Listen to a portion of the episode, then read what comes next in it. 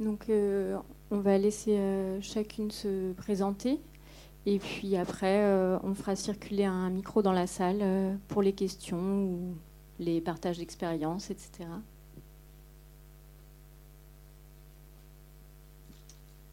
Bonjour à tous. Euh, donc moi je m'appelle Charlène euh, Dupré, je suis maman de quatre enfants. Euh, j'ai été professeure des écoles. J'ai ensuite instruit mes enfants.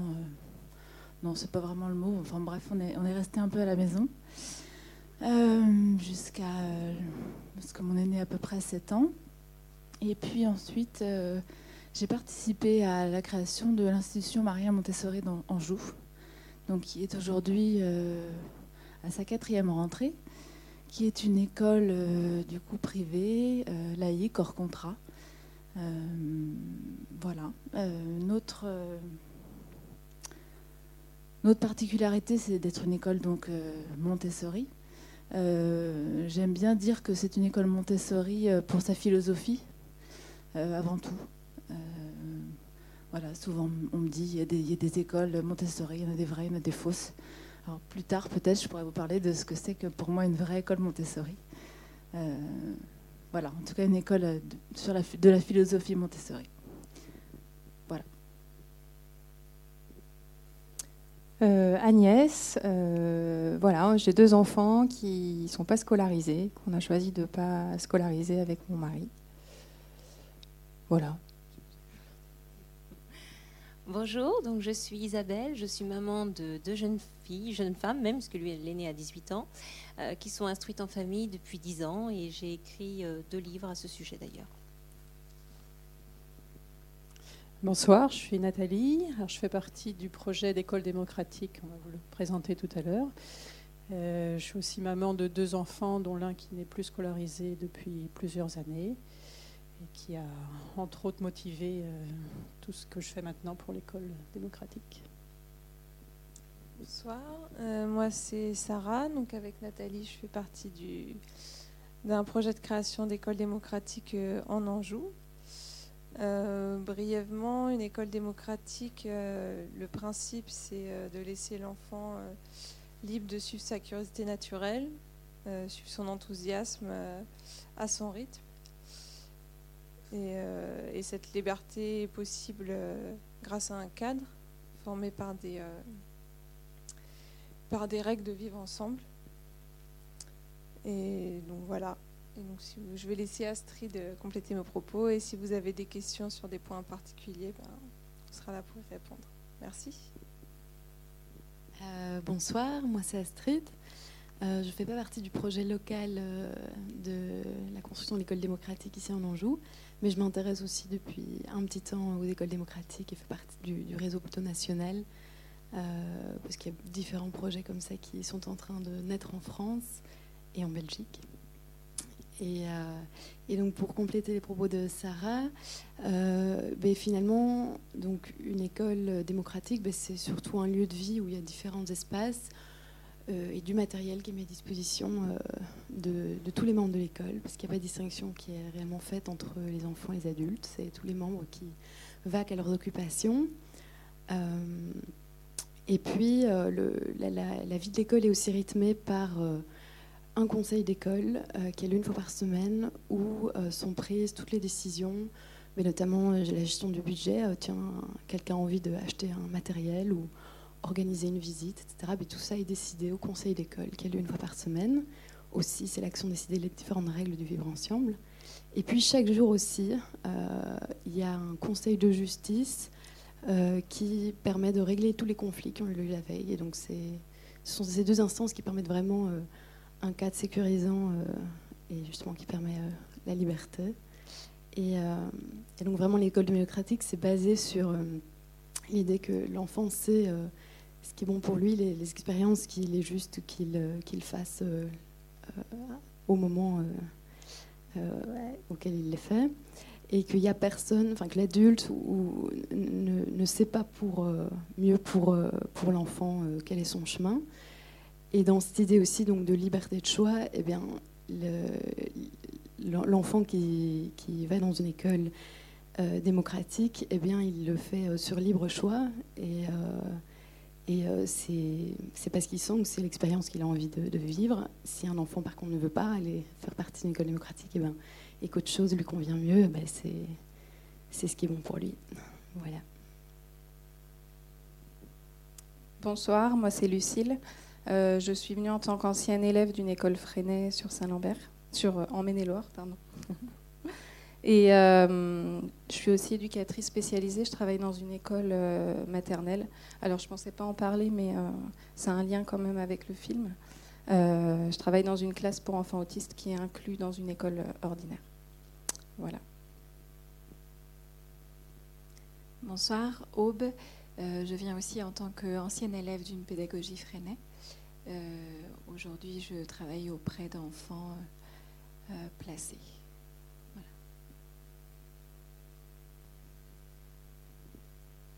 euh, donc, s'il y a des questions ou des personnes qui souhaitent intervenir, un micro va pouvoir circuler dans la, dans la salle.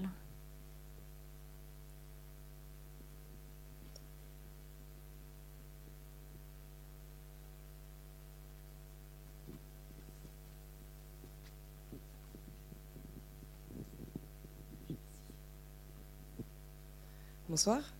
Donc moi je suis Jenny, j'ai un petit garçon de deux ans. Je m'intéresse de très près maintenant à cette euh, sorte de pédagogie ou de façon de vouloir éduquer ses enfants.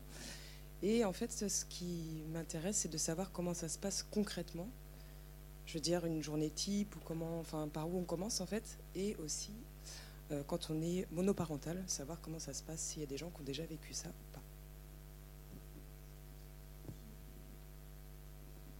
ta question, elle concerne euh, euh, le fait de ne pas scolariser ton enfant, c'est ça? Oui, c'est ça, oui. Je crois qu'il n'y a pas de journée type, euh, parce que chaque journée, est déjà, du jour au lendemain, peut être différente. Et puis, euh, chaque famille a sa façon de fonctionner, les enfants sont différents, les adultes sont différents, et tout ça se tricote, se combine euh, dans le vivre ensemble, un peu comme euh, ça se tisse aussi dans une école, mais à plus grande échelle et dans une dimension collective. voilà, chez nous, il n'y a pas de journée type. Vraiment, il y a des familles qui fonctionnent avec un rythme un peu plus, un peu plus organisé, un peu plus formel, qui consacrent des heures à de l'enseignement ou du travail plus scolaire ou plus formel. Euh, moi, je suis plutôt, enfin, nous, on fonctionne plutôt sur un rythme euh, d'autonomie, d'apprendre euh, ce qui se présente dans la vie, dans les journées, ce, que, ce qui intéresse les enfants ou ce qui nous intéresse nous. voilà, je passe la parole à Isa. Donc pour répondre aussi à votre question de journée type, ça dépend vraiment des familles parce qu'il y a vraiment des mouvements différents d'instruction en famille avec Normalement, l'instruction, euh, il y a l'instruction à domicile, où là, pour le coup, ce sont toutes les familles, y compris les cours par correspondance. Et l'instruction en famille, normalement, c'est vraiment les parents donc, euh, qui organisent l'instruction de leur enfant. Et pour le coup, il y a différentes options. On peut suivre les envies de l'enfant, ou on peut reproduire un modèle d'école à la maison, où le plus couramment, les familles euh, oscillent un petit peu entre les deux, en fait. Donc la journée type, ça dépend de vous, de vos envies, des besoins de vos enfants. Voilà. Pour les familles monoparentales, effectivement, il y a un certain nombre de familles monoparentales. Donc après, euh, il faut l'accord du papa, si euh, le papa a été reconnu ou voilà. Euh, parce que quand on déclare l'instruction en famille, c'est important que les deux parents signent. Donc il est important d'éviter les soucis à ce niveau-là et d'être assuré que le papa veut suivre. Et puis euh, après, l'organisation, ça dépend aussi de votre travail. Donc euh, si vous avez un soutien financier aussi supplémentaire, enfin voilà. Mais ça se fait. Moi, j'ai des amis qui sont en famille monoparentale et qui instruisent leurs enfants et qui y arrivent. Donc voilà. J'espère que j'ai répondu à votre question. Ou voilà, très bien.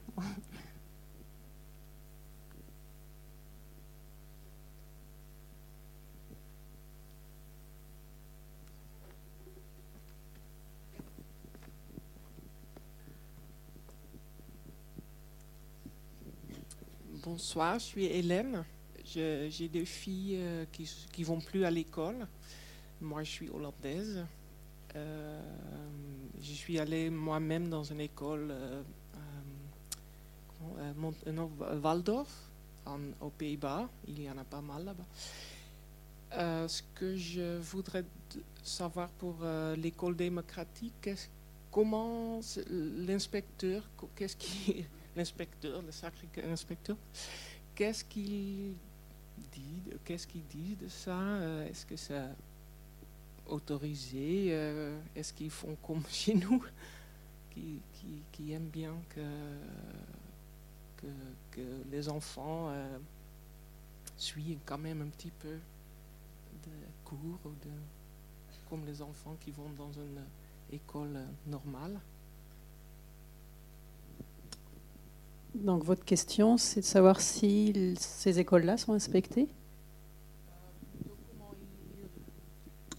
Bien sûr, j'imagine qu'ils sont inspectés parce que euh, veulent tout, euh, oui, tout savoir.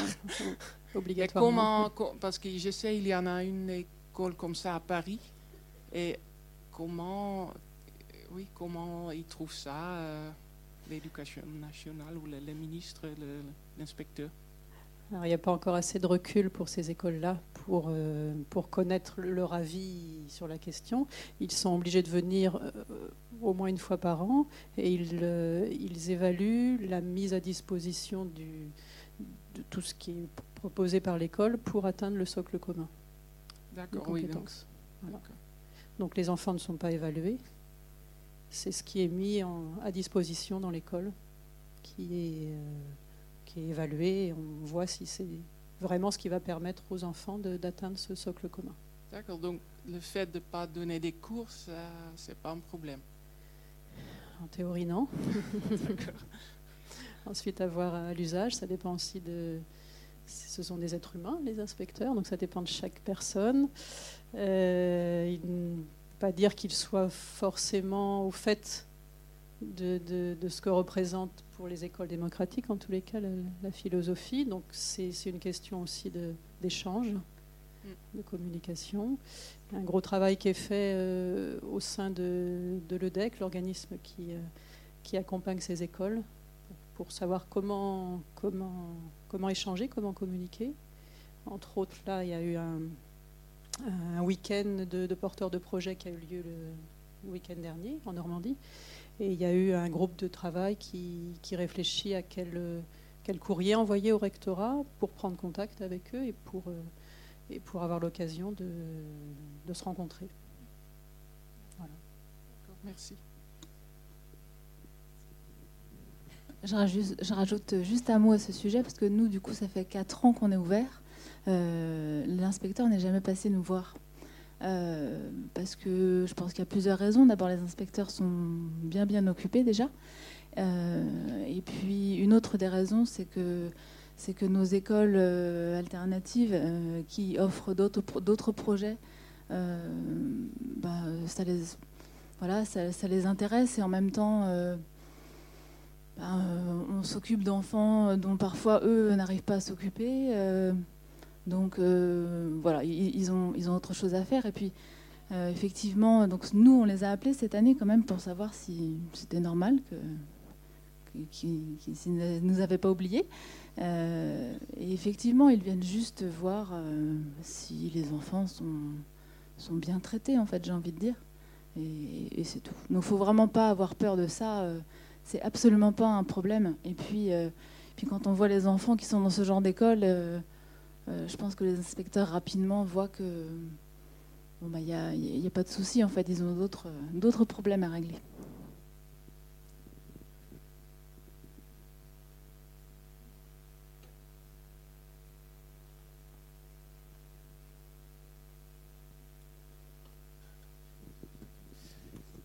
Je voudrais bien demander autre chose parce que effectivement, ils ont autre chose à faire. Apparemment, ça c'est donc euh, voir chez nous euh, si les enfants euh, apprennent quelque chose. Je crois, nous, notre inspecteur, il est venu deux fois et c'est plutôt bien passé. La deuxième fois, il était juste un peu critique parce qu'il découvre en fait qu'on ne donne pas vraiment des cours il a dit euh, oui, mais les enfants à l'école, euh, ils ont enseigné 24 heures par semaine et vous faites, euh, on a dit 3 heures par jour, mais c'est pas vrai en fait. Et il a dit, bah, c'est pas assez. mais entre-temps,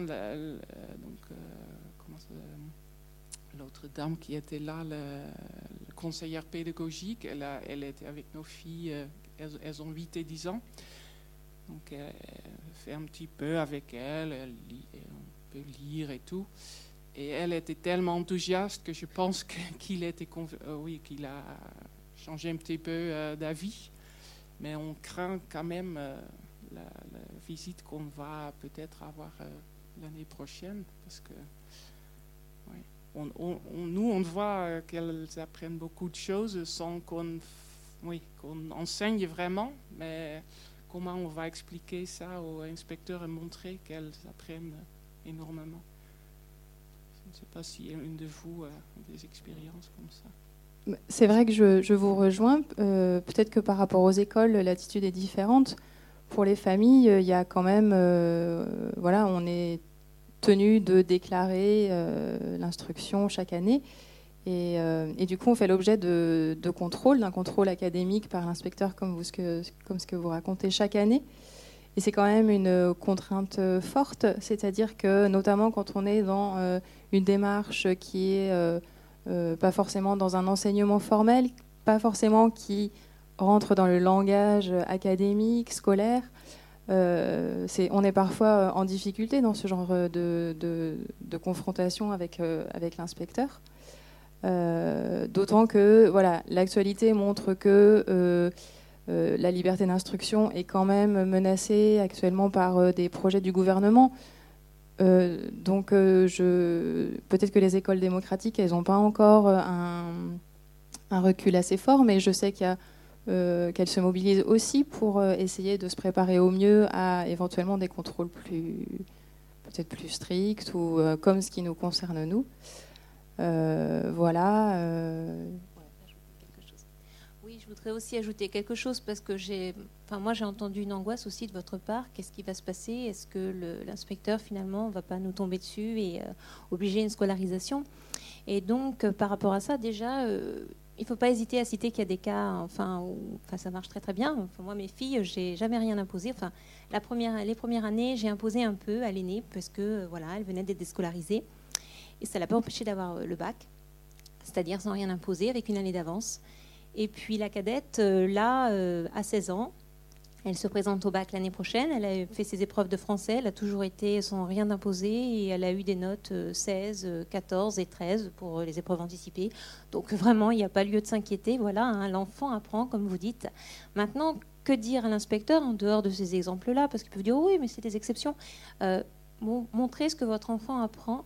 Et moi, ce que je conseille aux familles qui, qui s'adressent à moi, comme vous le faites, c'est d'essayer de reprendre les grilles que eux proposent et d'essayer de voir ce que vous pouvez proposer. Par exemple, euh, un enfant qui fait une cabane, qui va chercher sur Internet comment on fait une cabane, il est en train de lire, il est en train de faire des mathématiques, il va compter, il est en train de faire de la technologie, il va montrer tout ça. Il réfléchit, enfin, il fait plein de choses. Après, c'est pareil, on peut aussi chercher des modèles de cabane en anglais. Enfin voilà, on travaille aussi un peu toutes les compétences.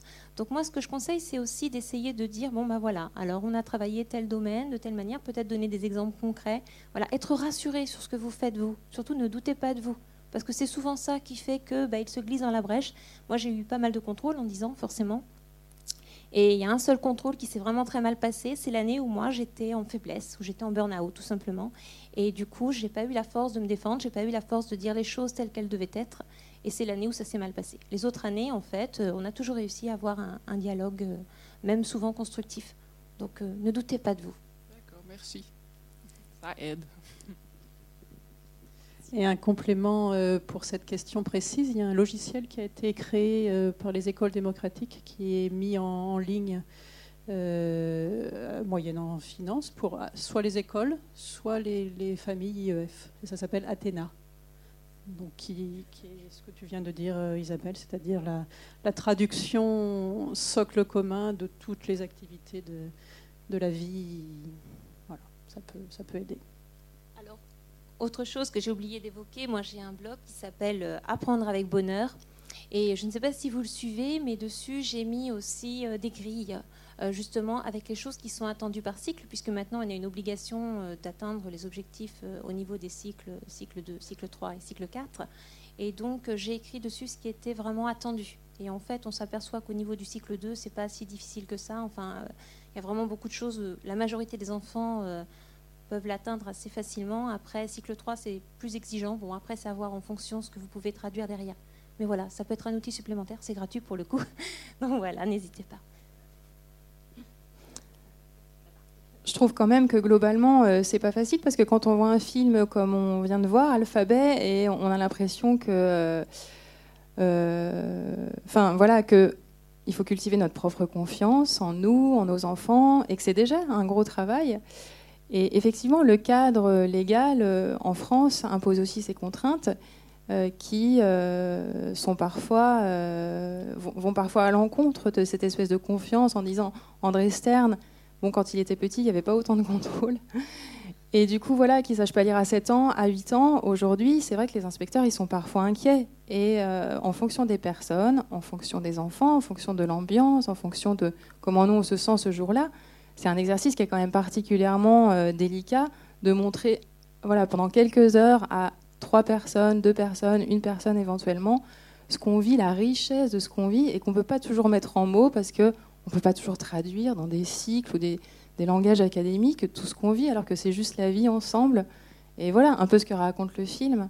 Et ça, c'est effectivement une des, euh, contraintes à accepter aussi dans le chemin de liberté que peut être l'instruction en famille, mais il faut, faut pas forcément... Euh, euh, ben, ne pas considérer, ne pas réfléchir aussi à sa propre posture par rapport à ça. Je pense que ça compte.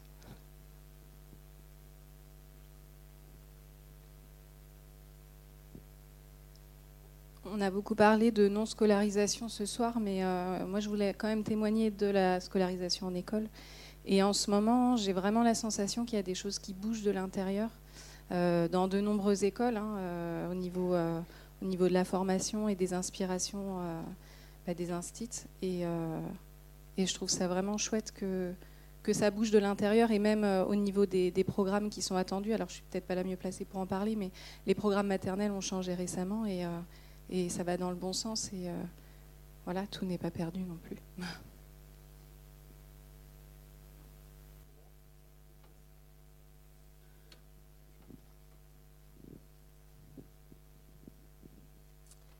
Bonsoir. Au niveau de la pédagogie euh, Freinet, comment s'est passée votre scolarité du coup? Bien. Euh, on est arrivé à l'école. Alors moi j'étais en moyenne section, donc je suis arrivée euh, dans cette école-là en moyenne section. pour moi j'avais déjà l'étiquette timide collée au front et ça m'a vraiment aidé. Euh, enfin, avec le recul, hein, je dis ça parce que sur le coup, j'avais pas du tout conscience de cette différence par rapport euh, aux autres. Euh, même arrivé au collège, on vient tous d'une école et le collège est vraiment un changement, mais pour tout le monde. Et avec le recul, on se rend compte de la différence en termes d'autonomie, en termes d'apprentissage, de motivation dans les apprentissages. Moi, ça m'a apporté ça en tout cas.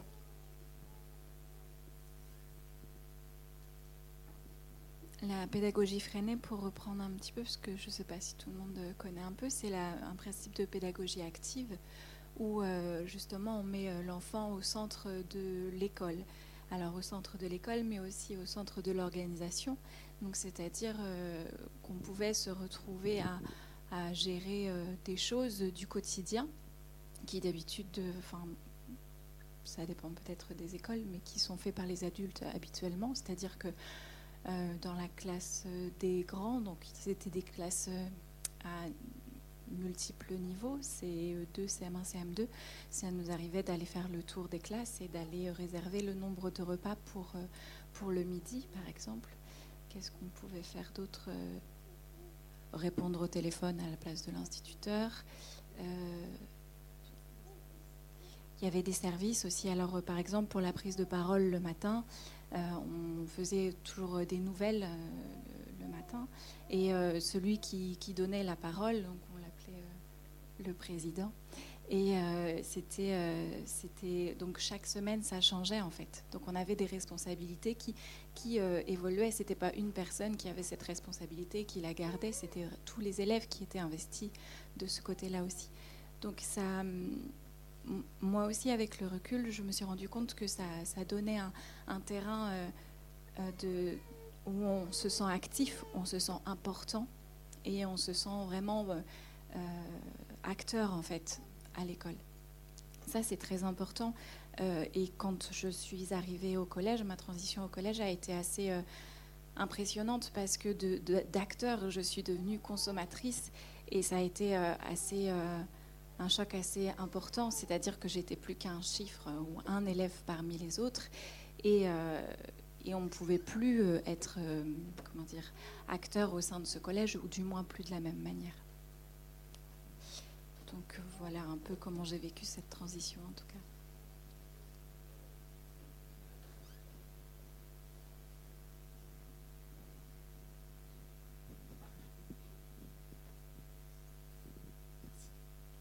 Euh, moi j'avais une petite question qui s'adressait du coup euh, aux mères qui euh, ne scolarisent pas leurs enfants. je voulais savoir si on pouvait avoir un retour quant à la manière dont vos enfants vivent le fait de ne pas être scolarisés, de pouvoir côtoyer des enfants qui le sont. Et est-ce qu'il y a un décalage du coup qui est ressenti entre vos enfants et se scolariser? Et comment est vécu ce décalage par vos enfants? Commencer puisque je suis la plus proche. Donc, euh, alors, euh, en fait, il y a plusieurs questions.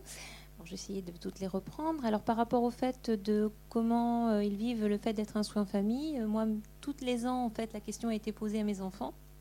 Souhaitez-vous continuer en instruction en famille? Et tous les ans, elles ont répondu oui. Donc jusqu'à aujourd'hui. Hein. donc visiblement, c'est une solution qui leur plaît. Je sais qu'on a souvent posé la question est-ce que vous auriez aimé être apprendre autrement? Parce que justement, pour revenir à votre deuxième partie, comment ça s'est passé avec les autres enfants? Alors moi, je vais vous dire que tant que les enfants étaient petits, ça n'a jamais posé aucun souci. En fait, euh, les autres enfants euh, qui étaient scolarisés, euh, souvent, oh, tu vas pas à l'école, toi, mais tu as trop de la chance. Le nombre de fois où elles ont pu entendre ça, enfin voilà quoi. C'était très très souvent, donc il n'y avait pas de problème du tout. Arrivé à l'adolescence, l'adolescence, les jeunes sont beaucoup moins tendres. Il faut dire ce qui est. Et euh, là, pour le coup, c'était, euh, oui, euh, bon, voilà. Donc il y a eu forcément des réactions qui étaient moins évidentes. Mais même si des réactions étaient moins évidentes, ça n'a jamais empêché mes filles de vouloir continuer quand même à apprendre à la maison. Voilà. Après, tous les jeunes ne se comportent pas comme ça non plus, fort heureusement. Mais enfin, on le voit de toute façon dans les collèges. Hein. C'est là où il y a le plus de rejets, le plus de harcèlement. C'est pas pour rien, parce que dès qu'on sort du cadre, voilà. Et quand on est dans scolarisé, on n'est pas dans le cadre, c'est vrai. Donc voilà. Mais ceci dit, il a pas. Enfin, moi, je leur ai posé encore la question il n'y a pas longtemps, et non, c'est pas c'est pas un regret du tout parce qu'elles euh, elles ont vécu d'autres choses qui leur ont, qui pour elles ont compensé ça. Euh, je crois qu'il n'y a pas. Enfin, j'ai pas l'impression que mes enfants sentent un décalage parce qu'ils se posent pas la question, en fait, tout simplement. Euh, je ne crois pas qu'ils se voient différents de, des autres enfants qui côtoient dans une activité où ils sont tous là euh, pour euh, faire du sport ou de la musique ou, voir les cousins qui vont à l'école. Et puis, ils sont encore jeunes, les enfants, ils ont 5 et 7 ans, donc il n'y a pas forcément peut-être ce, ben, ce recul dont tu parles qui vient plus tard. Ils savent que voilà, la plupart des enfants vont à l'école, maintenant ils ont compris des concepts, vacances scolaires, tout ça. Mais euh, je crois que le décalage, ben je sais pas, je me dis, on, interprète beaucoup autour de ces choses différentes, mais finalement, chaque famille a aussi ses propres valeurs, ses propres qui ne sont pas pareilles que celles d'à côté. D'aller dans une école Montessori, est-ce que c'est différent que dans une école démocratique? C'est un peu la richesse que dans une école Freinet. Euh, je ne sais pas, est-ce que peut-être... Euh, ouais je vais passer à Charlène après. Euh, juste une petite chose à laquelle Agnès m'a fait penser en disant, euh, là justement, je vous disais, j'ai écrit des livres et euh, j'ai fait un appel à témoignage. Et j'ai une jeune fille de 19 ans qui m'a écrit, moi, il y a quelque chose qui m'a toujours agacée. Alors j'ai adoré faire l'instruction en famille, mais il y a une chose qui m'a toujours agacée, c'est qu'on m'a toujours demandé et la socialisation question fondamentale, est-ce que tu es socialisé? La question qu'on m'a posée constamment jusqu'à 17 ans. Et elle dit jusqu'à 17 ans, euh, bah, j'avais des amis, pas forcément beaucoup, mais j'étais très bien comme ça. Et puis je suis allée à l'école, et à l'école, bah, j'ai eu beaucoup moins d'amis en fait. Donc, euh, et on m'a pas demandé et la socialisation? Voilà, donc maintenant j'ai 19 ans et tout va bien. Mais voilà. Bah, moi, ça me fait penser, du coup, quand, mon aîné est arrivé du coup, à l'école, bon, qui était une école Montessori, mais qui était quand même une école, moi, je l'ai senti très, très fort, très enraciné, en fait, à l'aise dans ses baskets. et en termes de socialisation, comme tu dis, c'était très impressionnant parce que euh, bon, euh, ça a été un peu dur pour lui quand même. Euh, les, premiers, les premières semaines ont été un peu rudes et cette sorte de socialisation-là, il la connaissait pas. Il a trouvé ça un petit peu violent, mais en même temps, je l'ai trouvé très mûr, capable de prendre du recul. et je pense que ça, c'est ces premières années. j'ai envie de dire un peu tranquille. C'est moche pour, pour le choix de ceux qui vont à l'école, mais voilà, cette, autre socialisation, celle qu'on fait euh, dans sa famille, euh, dans les clubs de sport, dans le village, euh, bah, elle, a été bien plus riche pour lui, en fait. Donc voilà, un petit retour là-dessus.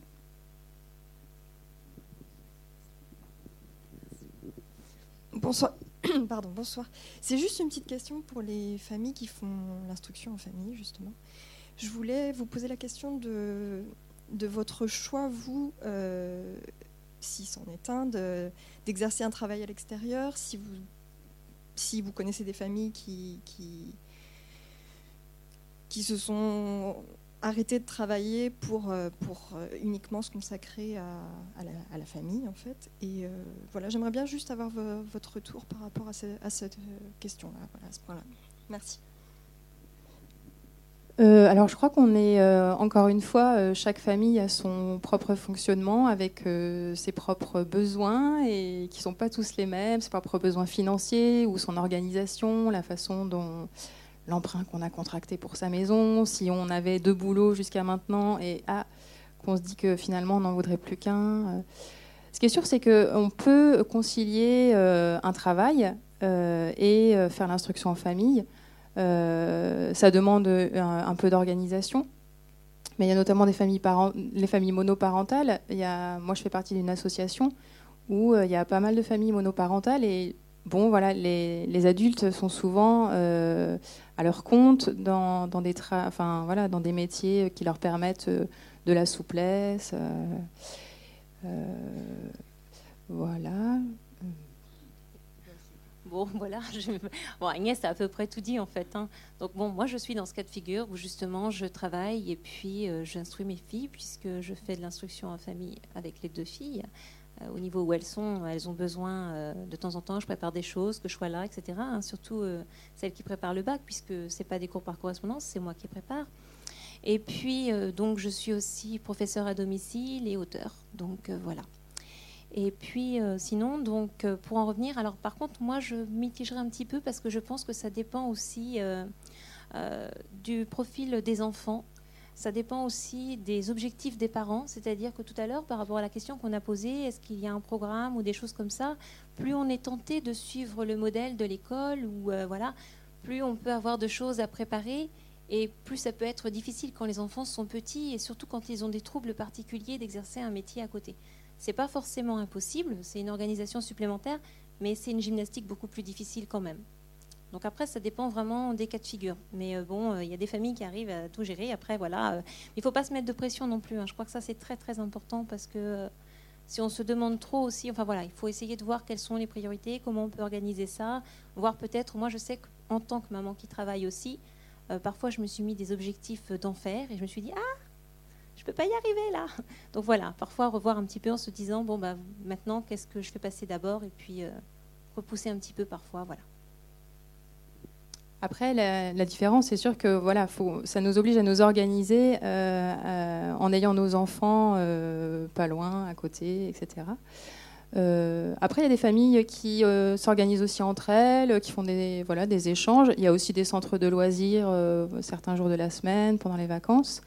Euh, en ce moment, à Angers, il y a euh, toute une réflexion, un groupe qui réfléchit à mettre en place euh, un système avec l'école Montessori, l'Institut Montessori d'Angers, pour avoir éventuellement une journée ou deux par semaine où les enfants pourraient bénéficier de, des activités de l'après-midi. Voilà, et puis, je sais pas, moi j'avais aussi quand même envie de, parler de, la, richesse que c'était aussi de partager sa vie avec ses enfants. C'est exigeant et c'est parfois épuisant. Et puis c'est aussi vraiment riche. On n'a pas l'impression que les choses, elles nous filent entre les doigts et, finalement que, voilà, que la vie, elle passe et on, a, vécu, pas pour ses enfants, mais avec eux. Et, et ça, c'est vraiment chouette. Après, évidemment, il y a les besoins financiers d'une famille. Et voilà. Il y, a, certains métiers qui sont beaucoup plus favorables à une organisation souple. Euh, et puis, euh, après, il y a d'autres systèmes euh, qui peuvent. J'allais reprendre ce que disait Agnès, c'est-à-dire qu'on peut vraiment inventer. Enfin, il y a des familles qui inventent leur métier. Là, je vois, j'ai créé un groupe où il y a beaucoup de familles non-school. Euh, et, finalement, on voit des mamans qui inventent euh, création de bijoux, euh, fromagères, chocolat frais, enfin chocolat cru, pardon. Voilà, il y en a une qui fait des chocolats crus. Voilà, donc elle est faite avec ses enfants aussi. Donc voilà, après, ça dépend aussi de ce qu'on veut faire. il y a une autre maman, elle est maraîchère, donc elle emmène ses enfants avec elle. Enfin voilà, ça dépend aussi du métier. Je pense que ça dépend du métier aussi. Puis de l'âge des enfants aussi quand les enfants grandissent, euh, ben voilà, comme dans une famille euh, où, où ils vont à l'école, il y a un moment où l'autonomie elle est quand même beaucoup plus facile. Ils peuvent rester. Ah mais pas toujours. non mais c'est pas. Je dirais que c'est pas juste une histoire d'autonomie. Ça dépend aussi de, des projets qu'ils ont. Parce que comme là, avec le bac, je suis désolée, mais il y a quand même des préparations à faire derrière quand il n'y a pas de cours par correspondance. Donc ça dépend vraiment des choix. Mais on peut faire des cours par correspondance. c'est plus simple.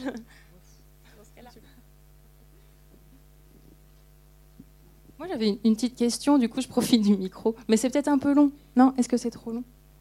Je me demandais, où, est-ce que vous pouvez nous raconter où vous en êtes dans le projet d'école démocratique qui n'est pas encore ouverte Et en quelques mots, euh, on vous a sous la main.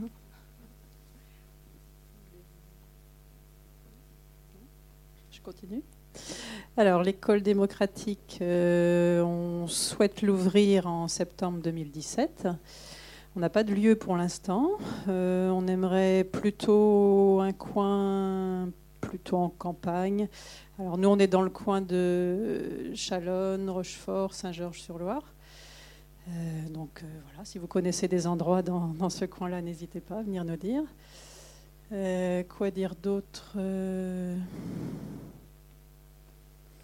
que vous avez des questions plus, plus précises?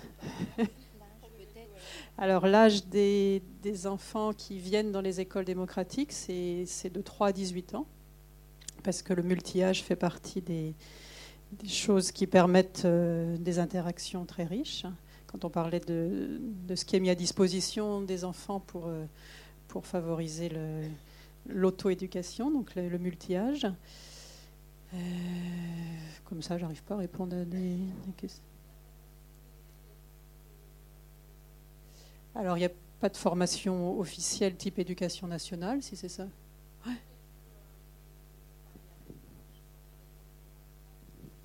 Voilà. Donc, je ne sais pas si tout le monde entend. Donc je m'interrogeais sur la forma enfin, formation, c'est un bien grand mot, euh, sur le choix des intervenants et comment on pouvait euh, ils pouvaient euh, savoir comment interagir avec les enfants, les accompagner et du coup les aider au fur et à mesure de, ces apprentissages. Si vous disiez que c'était une mise à disposition du matériel, j'imagine qu'il doit y avoir une certaine philosophie de, mm d'enseignement. Oui, donc il n'y a pas de formation officielle. Euh, après, voilà, ça, ça, fonctionne sur la confiance qu'on accorde à une équipe et sur le fait de se connaître euh, entre les familles qui, qui souhaitent mettre leurs enfants dans cette école et, l'équipe en question.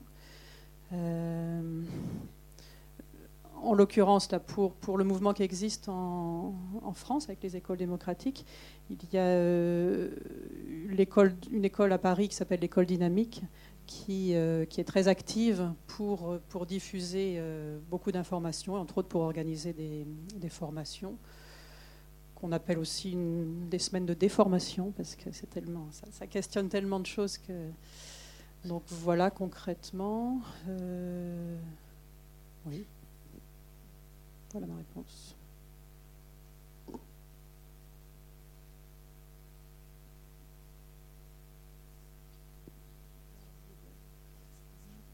Euh, j'avais une autre question qui me venait à l'esprit aussi. En général, on parle euh, là pour l'école démocratique jusqu'à 18 ans. Vous parliez de votre fille qui va passer le bac. et du coup, après, comment ça peut être envisagé aussi pour les études supérieures comme en général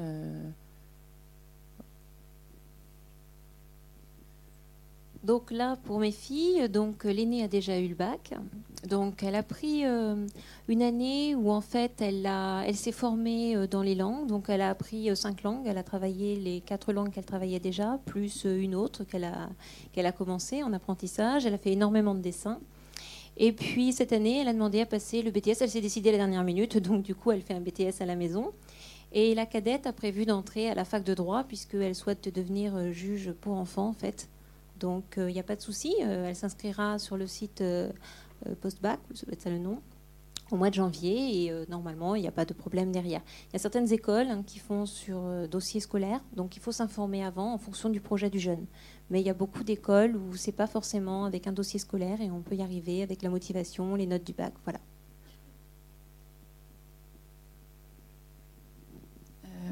La question qui, enfin moi j'entends du coup un peu une inquiétude du, et après ces écoles-là, euh, du coup, là, j'ai envie de témoigner de ce, que, de ce que nous, on voit des enfants qui sont chez nous là depuis 3-4 euh, ans.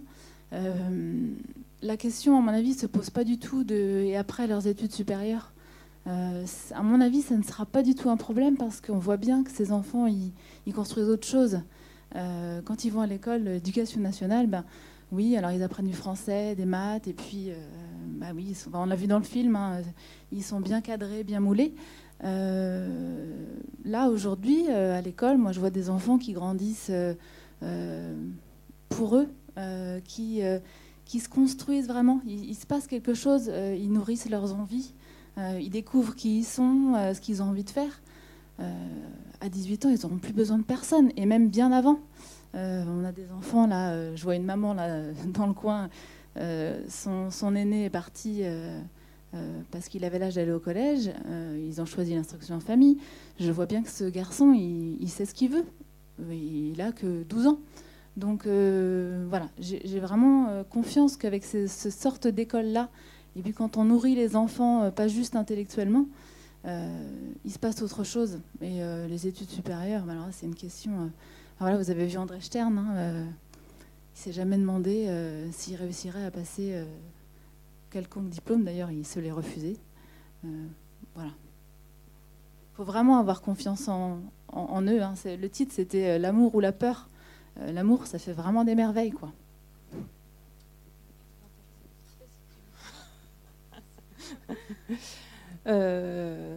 Après, il y, a possibilité toujours euh, de passer des diplômes en candidat libre. C'est souvent, enfin, c'est parfois le cas, euh, parfois ce que choisissent les, enfants instruits en famille, par exemple.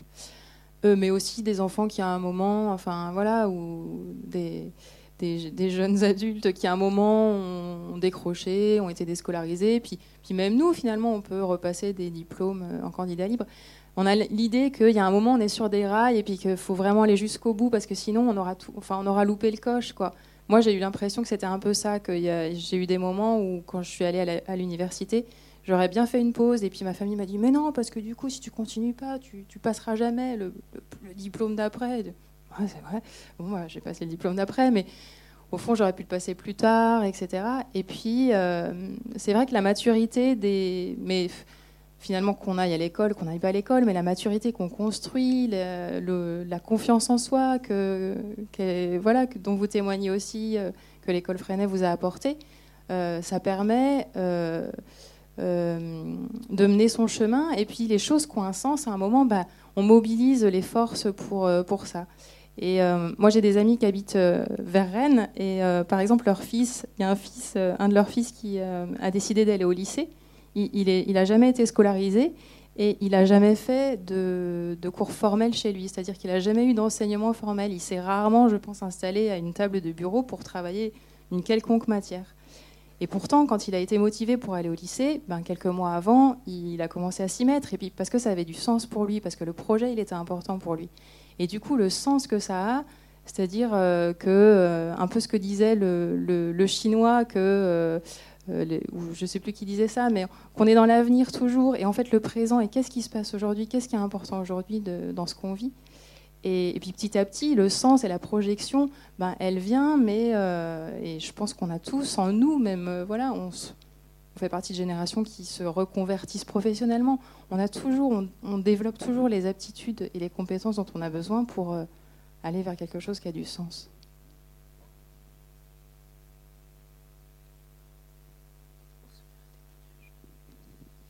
Euh, je peux donner le témoignage euh, de mon fils. Alors, je ne sais plus quelle personne posait la question.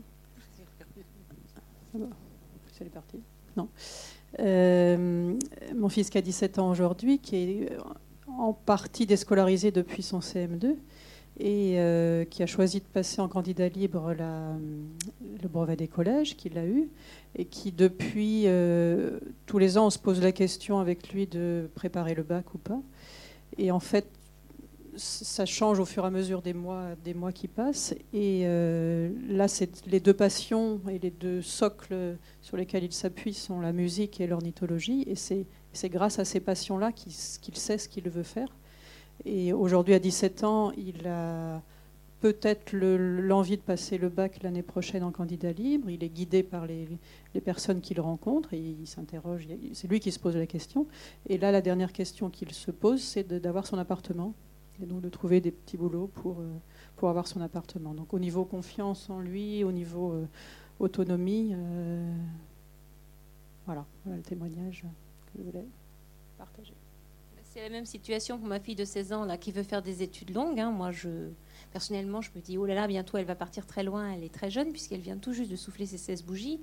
Mais, mais elle est hyper motivée. Le bac, c'est elle qui l'a décidé. Elle n'avait jamais travaillé quasiment de manière formelle avant l'année dernière, donc première année pour les épreuves anticipées. Et comme elle était hyper motivée, vous voyez, les résultats ont été là quand même. Donc je pense que c'est vraiment une motivation, mais parce qu'elle avait aussi des connaissances. En fait, elle ne savait pas comment organiser les choses pour le bac. C'est ça ce qu'elle a dû apprendre l'année dernière. Mais les connaissances, elle les avait nourries par sa curiosité au fil des ans, justement, avec toutes les découvertes qu'elle a eu envie de faire.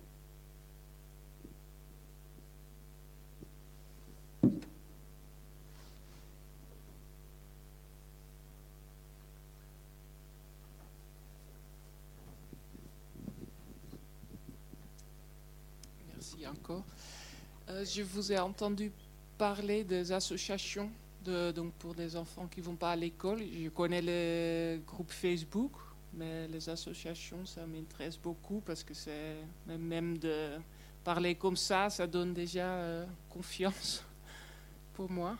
Alors localement, il n'y a pas d'association formelle euh, dans le département, mais effectivement, il y a des groupes Facebook où il y a une liste de discussions mail.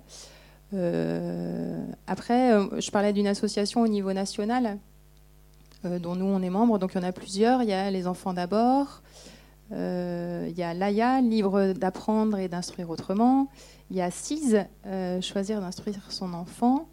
Je crois qu'il y, a PIF, il y a eu PIF? Non, il n'y a plus. il y a UNI, une fédération, plus ou moins.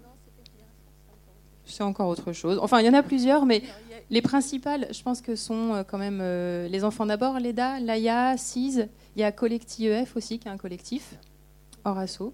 Je me permets, parce que Collectif en fait, c'est pas une association, c'est vraiment, euh, voilà, c'est un collectif qui réunit. Après, mais pour le coup, les membres n'échangent pas forcément dessus. Donc vraiment, les assos, c'est l'AIA, UNI, l'EDA, CIS, dont a parlé Agnès. Et puis, il y a une fédération toute neuve là qui est en train de se créer. D'après ce que j'ai compris, ils n'ont pas encore déposé les statuts. Après, sur Facebook, vous avez plein, plein de groupes à thème en fonction de ce que vous, vous suivez. Euh, si c'est plutôt unschooling, c'est plutôt école à la maison, enfin voilà quoi. Moi, mon groupe à moi, c'est hors, euh, hors étiquette, puisque ça s'appelle la bulle IEF en fait. C'est juste un endroit pour se retrouver tout doux, euh, au-delà des querelles, des différences, etc. Voilà. Parce que autour d'Angers, il y a des gens qui se. C'est mm. plus libre, j'ai l'impression. Ça, ça va par Facebook, mais. Oui, euh, oui, bah oui, du fait qu'il n'y a pas d'assaut, du coup, il n'y a pas forcément un contact euh, officiel. Euh, mais oui, oui, il y, a, pas mal de familles dans le département et du coup, c'est un réseau plutôt informel qui se rencontre en fonction des affinités, des sorties proposées, mais on pourra en discuter si vous voulez après. Et puis, par rapport aux associations nationales, je sais qu'au moins les Enfants d'abord et l'AIA organisent des rencontres pendant l'année. Euh, qui permettent de rester pendant plusieurs jours euh, voilà, dans un camping ou euh, un, lieu d'accueil. Euh. Et du coup, c'est vraiment l'occasion de baigner pendant plusieurs jours euh, dans une ambiance très conviviale où on se comprend tous. on vit tous les mêmes choses, on partage. Enfin, on vit tous les mêmes choses, non, parce que finalement, on le vit chacun à sa façon. Mais euh, voilà, les, jeunes, les enfants se rencontrent, les ados se rencontrent. En général, ils ont plein de copains qu'ils ont déjà à distance, des relations qu'ils entretiennent pendant l'année. Puis là, ils se voient de temps en temps. C'est un côté très, très convivial. Et, localement, il y a aussi vraiment plein de choses super qui se vivent dans le réseau entre les familles, les enfants. Oui, c'est ça, mais on pourra, on, pourra vous, donner des contacts.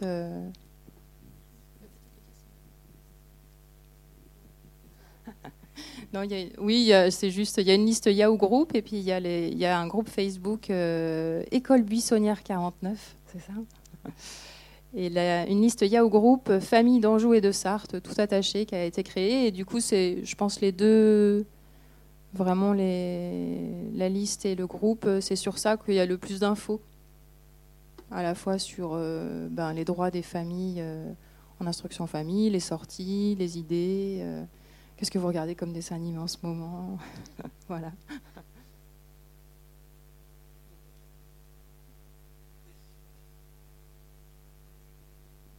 J'en profite pour ajouter un petit mot, on en a parlé vite fait tout à l'heure. Euh, du coup, euh, avec justement euh, quelques parents de ces groupes, je ne sais pas exactement lesquels, moi, voilà, on a répondu à l'école à une demande qui était de, s'ouvrir pour que les enfants et ou, les parents enfants puissent venir à l'école pour être avec d'autres, pour participer à notre vie notre vie de, notre petite communauté d'école. Euh, donc on s'ouvre euh, à partir de janvier les mardis et vendredis après-midi. Euh, bon, ça va être un, des effectifs assez réduits, mais voilà, ça permet à nous de nous enrichir de l'accueil de, d'enfants et de parents qui, font, qui font d'autres choix, et puis, et puis à eux de, bah, d'avoir pour les parents des petits espaces de travail avec leurs enfants occupés. Euh, et ça, je me souviens que bah ouais, parfois ça peut être, euh, ça peut être intéressant. Donc euh, voilà, vous pouvez revenir sur. on, a on a un blog qui doit s'appeler Institution Montessori. en tout cas, si vous tapez École Montessori Angers, vous, vous nous trouverez. Voilà.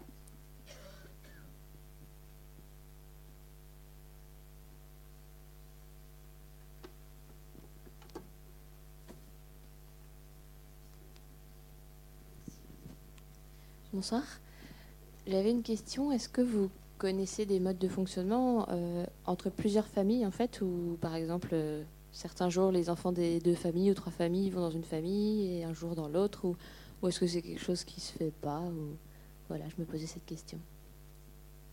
Eh ben, comme j'ai le micro, euh, alors avant d'ouvrir cette école, moi j'ai fait ça pendant une année.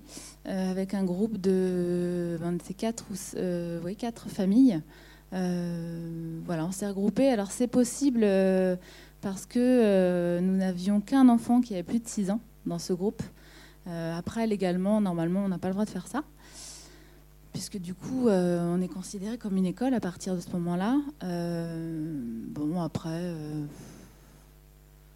ah, elles n'ont pas l'air d'accord, mais, euh, voilà, j'ai connu aussi des familles qui faisaient ça. Ce qui, compte, c'est que, euh, c'est que chacun se porte euh, garant de l'éducation et de l'instruction de son enfant. Après, l'inspecteur, il ne va pas venir détailler où vous êtes tous les jours, avec qui, comment. Donc voilà, il y, a des choses qui peuvent s'organiser. Alors légalement, c'est interdit. Au-delà de 6 ans. En dessous de 6 ans, on fait tout ce qu'on veut, il n'y a pas de problème. Après, ce qui peut être organisé légalement, c'est-à-dire qu'on peut se retrouver simplement pour faire, par exemple, euh, bah, sais pas, un bricolage, une expérience. C'est pas forcément d'instruction, ça c'est juste partager une activité. Donc en fait, voilà, vous pouvez partager des activités sans problème, mais vous n'avez légalement pas le droit d'instruire vos enfants, voilà, euh, à plusieurs familles. Ça s'est fait il y a longtemps, quand c'était autorisé. mais ils nous font des lois toujours plus euh, pour restreindre de plus en plus les droits. Il faut dire ce qui est, c'est ce que disait Agnès tout à l'heure. Euh, oui, c'est ça. Légalement, on n'a pas le droit. J'aurais pas le droit d'enseigner le français aux enfants de Charlène ou qu'elle enseigne les maths à mes enfants, mais on peut. Mais pas en même temps que tes enfants. Ah oui, pas en même temps que mes enfants. D'accord. Ok. Bon, bah, comme les enfants, ils veulent pas que je leur enseigne. Mais par contre, on, a le droit de se regrouper, de faire des activités informelles qui ressemblent. Bon, ça, c'est le cadre légal, effectivement. Il y a aussi, mais je vois Céline, je ne sais pas si elle voudra témoigner, mais euh, qui avait euh, son projet d'école parentale. Ça peut être aussi un cadre dans lequel euh, des regroupements, des initiatives peuvent naître, avec un, cadre un peu plus, ben, voilà, un peu plus légal. je l'ai piégé. Euh, bonsoir. Euh, en fait, euh, je sais pas ce que tu as dit, j'écoutais pas trop. ouais, j'ai vu, et du coup. non, je disais que non, tu avais un projet d'école parentale, alors je sais pas si c'est toujours d'actualité, mais que ça peut, ça peut être un cadre légal dans lequel on, se regroupe entre familles. oui, ça la question. en effet, oui. Après, le problème des écoles parentales, c'est question, la question de la survie financière du projet. Voilà, et c'est là-dedans qu'on est en ce moment, savoir comment on fait vivre ça, parce qu'on a beaucoup de familles intéressées, mais qui n'ont pas forcément les moyens financiers de, bah, de se payer une telle école à leurs enfants, parce que du coup, ça équivaut à des frais de scolarité autour de 300 euros par mois. Voilà, donc euh, du coup, bah, pour l'instant, c'est ça, c'est qu'est-ce qu'on fait, est-ce qu'on trouve du mécénat, est-ce que, est que, voilà, parce que bah, clairement, il y a des familles qui ne peuvent pas s'offrir ça, et nous, on a quand même à cœur de pouvoir offrir quelque chose d'accessible à tout le monde. Quoi. Voilà.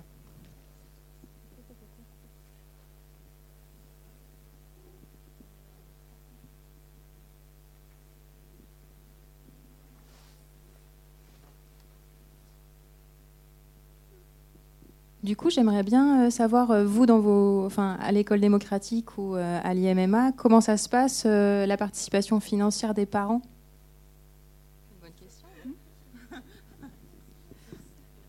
Merci pour ta question. Alors oui, la question financière, c'est la, question.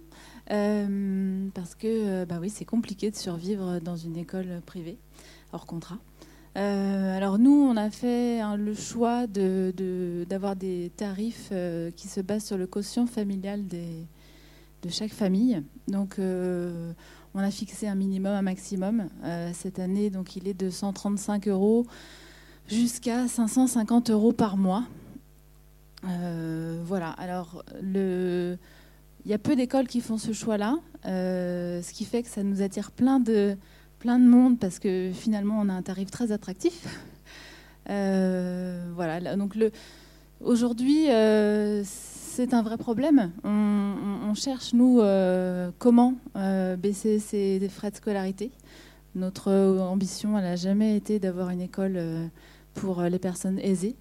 Au contraire, euh, du coup, euh, bon bah voilà, il y, a plein de réflexions en cours, hein, mais comme celle dont on a entendu tout à l'heure, il faut trouver des financements extérieurs.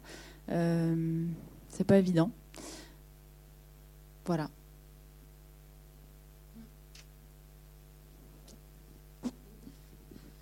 Bah, elle n'existe pas encore, donc on n'a pas, peut pas annoncer des tarifs, mais c'est les mêmes questions de toute façon. Euh, quoi dire d'autre que ceux pour qui ça paraît une question importante? Ben, on, a besoin de vous pour se mobiliser, pour rechercher des, fonds, des mécénats, et c'est un, travail d'équipe dans ce cas-là. On fait la quête à la fin, voilà. non, on n'a pas de recette miracle. Euh, peut-être dire que, ces choix financiers, euh, donc les écoles ne sont pas subventionnées par l'État, les choix financiers que font les familles euh, sont parfois des choix très impliquants dans, leur, dans le quotidien et, que ce n'est pas toujours les personnes qui ont le plus les moyens, entre guillemets, qui, font ces choix-là. Donc c'est, c'est une question matérielle, mais qui, permet aussi de s'interroger réellement sur les choix que l'on fait. Oui, puis du coup, de, on a toujours l'impression que l'école c'est gratuit, mais en fait c'est pas gratuit, c'est qu'on la finance tous. Euh, voilà quoi, c'est quelque part euh, d'être face à la vraie valeur euh, des choses, d'une certaine façon.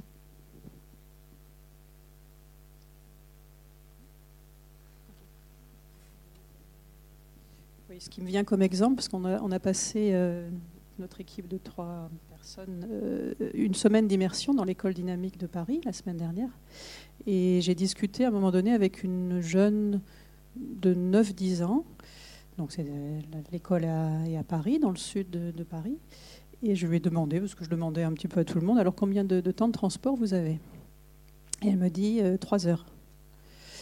Alors, euh, j'ai pas compris tout de suite si elle me parlait sérieusement ou si elle rigolait. Bon, elle était très sérieuse.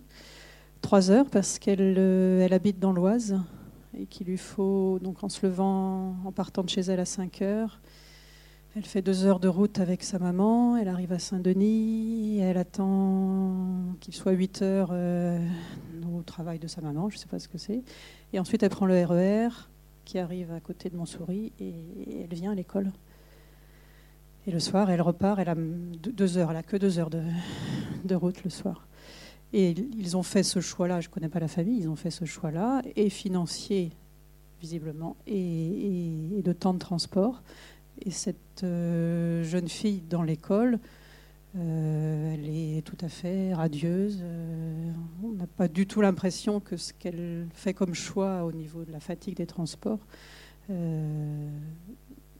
ça empathie dans, son, dans son quotidien. Donc ça, la question financière en est une, mais il y en a, plein d'autres, entre autres celle-ci de la motivation et faire que là, une, jeune de 9-10 ans fasse 5 heures de route par jour et préfère ça ça interroge en tous les cas.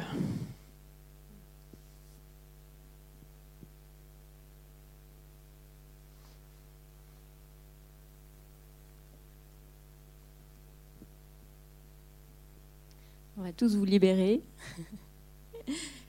Merci euh, aux intervenantes euh, d'avoir accepté d'échanger et merci à vous d'être euh, venus ce soir à la projection.